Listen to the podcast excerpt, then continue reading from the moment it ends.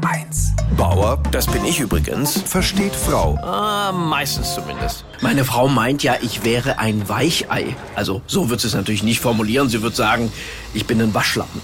Sie findet mich im Alltag nicht couragiert genug. Dabei habe ich kürzlich trotz Männerschnupfen eine Stechmücke erschlagen. Meine Männlichkeit wird von ihr irgendwie gar nicht so richtig wahrgenommen. Das finde ich sehr bitter, weil ich bin ja kein Feinrippträger, kein Dunkelliebemacher, kein Geschenkpapierzusammenleger. Was will sie eigentlich? Gestern Abend auch so ein Fall. Wir liegen im Bett und draußen im Garten raschelt es. Ich bin dann gleich unter die Bettdecke geschlüpft und meine Frau ist aufgestanden und war dann sauer, weil sie natürlich erwartet hätte, dass ich das Haus nach Einbrechern absuche.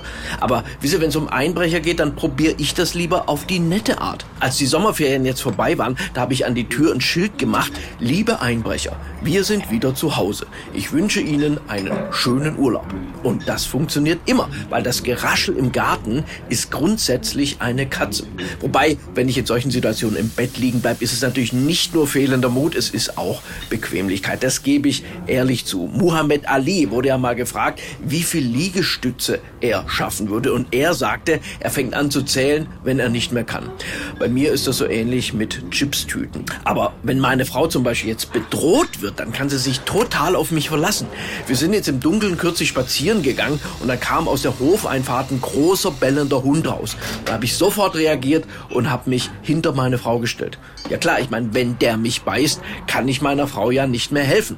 Nur wisse, Frauen verwechseln ja diese männliche Umsicht immer mit Feigheit. Und das finde ich ungerecht, weil wenn ich ehrlich über meine Feigheit rede, ist das doch auch mutig.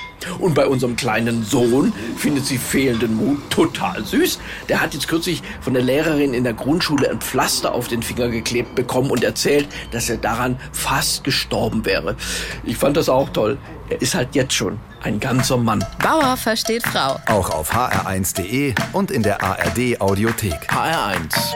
Genau meins.